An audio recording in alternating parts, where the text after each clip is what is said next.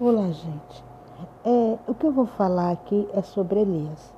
É, como vocês já ouviram falar que Elias ele foi aquele que desafiou, né? Ele existia dois grupos de pessoas. Tinha um grupo do, dos profetas de Baal e tinha outro grupo de pessoas que não estavam mais é, servindo a Deus, estavam divididos.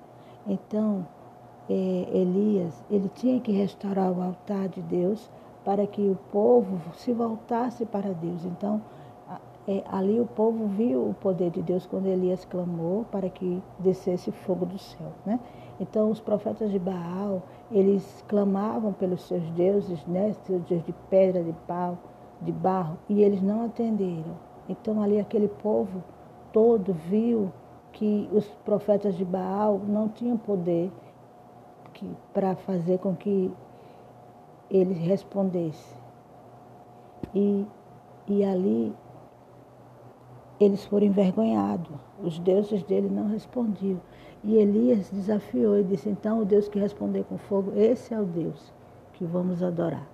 Esse é o Deus que vamos servir. Então, ali, Elias clamou a Deus e Deus respondeu com fogo. E ali Deus foi exaltado. Porque todos viram o poder de Deus ali, quando Elias disse: Senhor, responde, responde com fogo. E Deus respondeu. Deus não deixou que Elias fosse envergonhado ali. Então Elias ali viu o poder de Deus. Elias ali viu que Deus realmente é, é livra ele. Que Deus ali é, é real, era vivo, né? Esse foi uns dos milagres, milagre do poder de Deus realizado ali, na frente de todos, através de Elias. Porém, Elias, ele teve medo. Ele teve medo das ameaças de Jezabel. E Jezabel era esposa de Acabe. Esposa de Acabe, ela era muito mal, muito perversa. Ela matou todos os profetas de Deus de Deus. Todos os profetas de Deus ela mandou matar. Para você ver o nível de maldade que essa mulher tinha.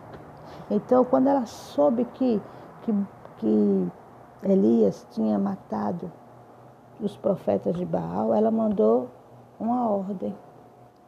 Ela mandou avisar que, assim como os profetas de Baal foram mortos, Elias também ia ser morto.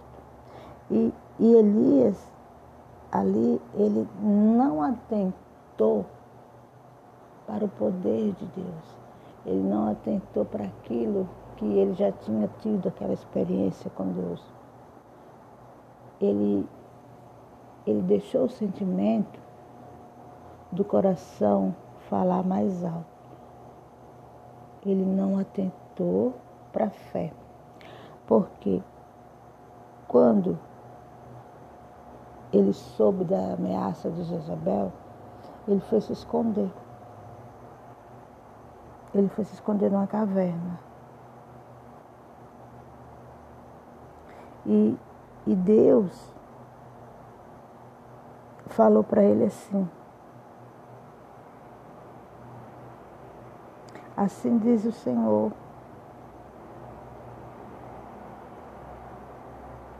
O que tu fazes aí, Elias? E ele disse: Senhor, eu tenho sido zeloso. Eu tenho sido zeloso. Mataram os teus profetas e só eu fiquei. E querem me tirar a vida. Aí Deus disse: então saia. Saia dessa caverna que ainda tem muita coisa para você fazer. E e Elias ali ficou com medo. Trazendo isso para os dias de hoje, você, meu amigo e minha amiga, você tem que estar com a sua fé aflorada. Você tem que estar sobressaindo, sabe? Você tem que estar andando com a sua mente ligada ao Senhor você tem que estar ligada com Ele, para que quando vierem as ameaças, você não tenha medo. você não ter medo, porque Elias, ele viu o poder de Deus ali quando Deus respondeu com fogo. E ele não devia ter medo de Jezabel. Ele não deveria ter medo de Jezabel, porque ele viu o poder de Deus. Então ele sabia muito bem que Deus, ele ia responder de uma forma ou de outra. Porque quando você vive na fé, quando você vive é, conectado com Deus, você sabe que aquela ameaça não é nada diante do poder de Deus. Quando você vive em obediência com Deus, a ameaça que vem para a sua vida, você não tem que ter medo. Você não tem que, que, que, que ter medo, porque Deus, Ele é Deus do impossível. Ele é Deus justo. Então, se você é, é temente a Deus, se você é obediente, então as ameaças que vêm para você é para o teu bem. É para coisas grandes, porque a palavra de Deus diz assim, que é, não há mais condenação. Que morrer é lucro. Porque você está em Cristo. E, e, e aquela ameaça que vem, que vem contra a sua vida, você tem que lembrar do poder de Deus, da palavra dele, porque a palavra de Deus é a voz de Deus dentro de você.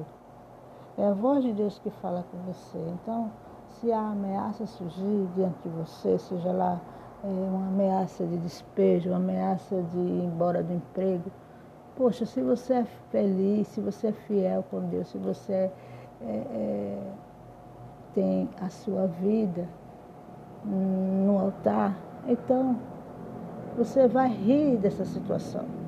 Você não vai temer essa, essa má notícia.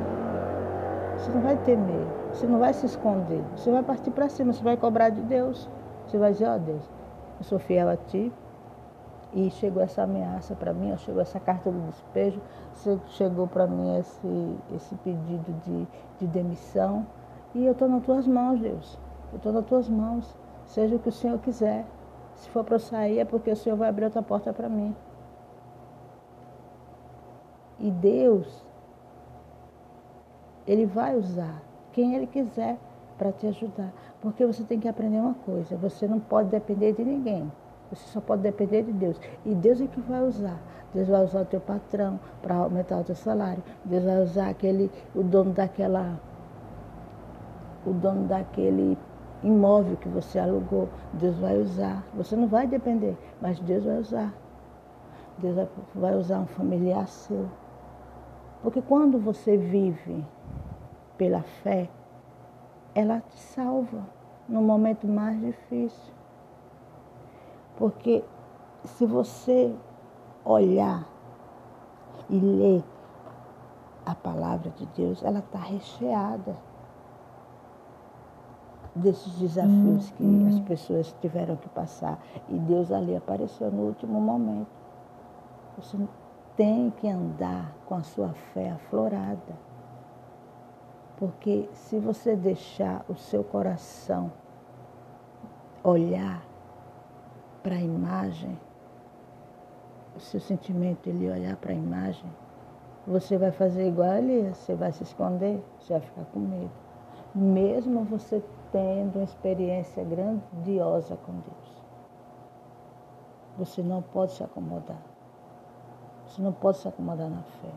A fé ela, ela tem que estar em movimento dentro de você. Ela é um exercício. Por isso você tem que estar ligado.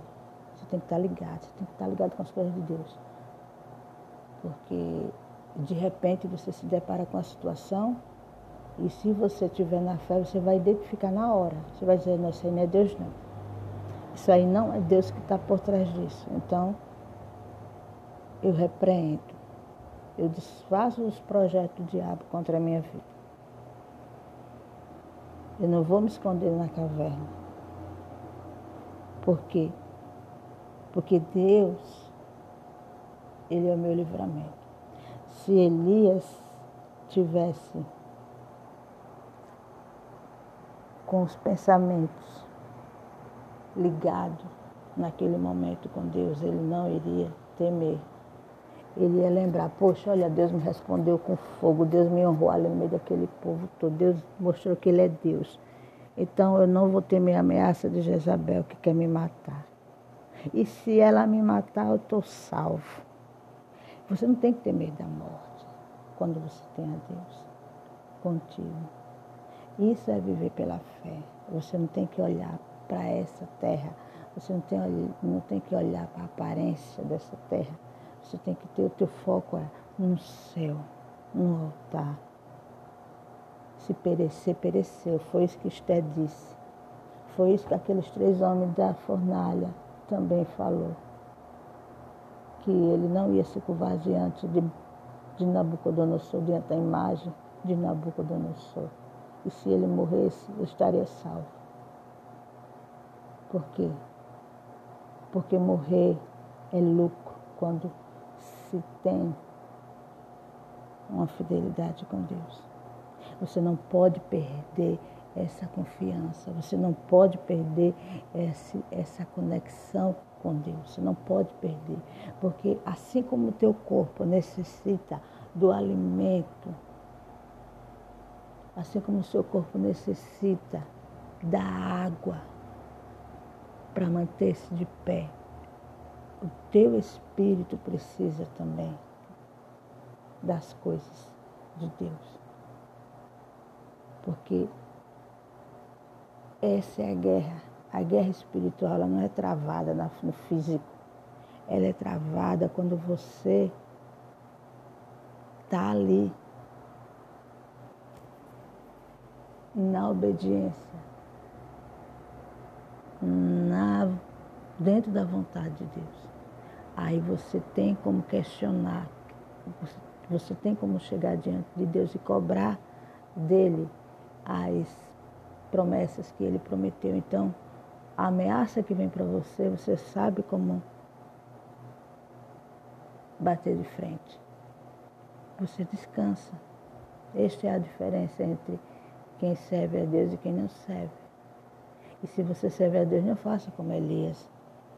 Não vá se esconder quando você receber uma ameaça. Não, vai cobrar de Deus.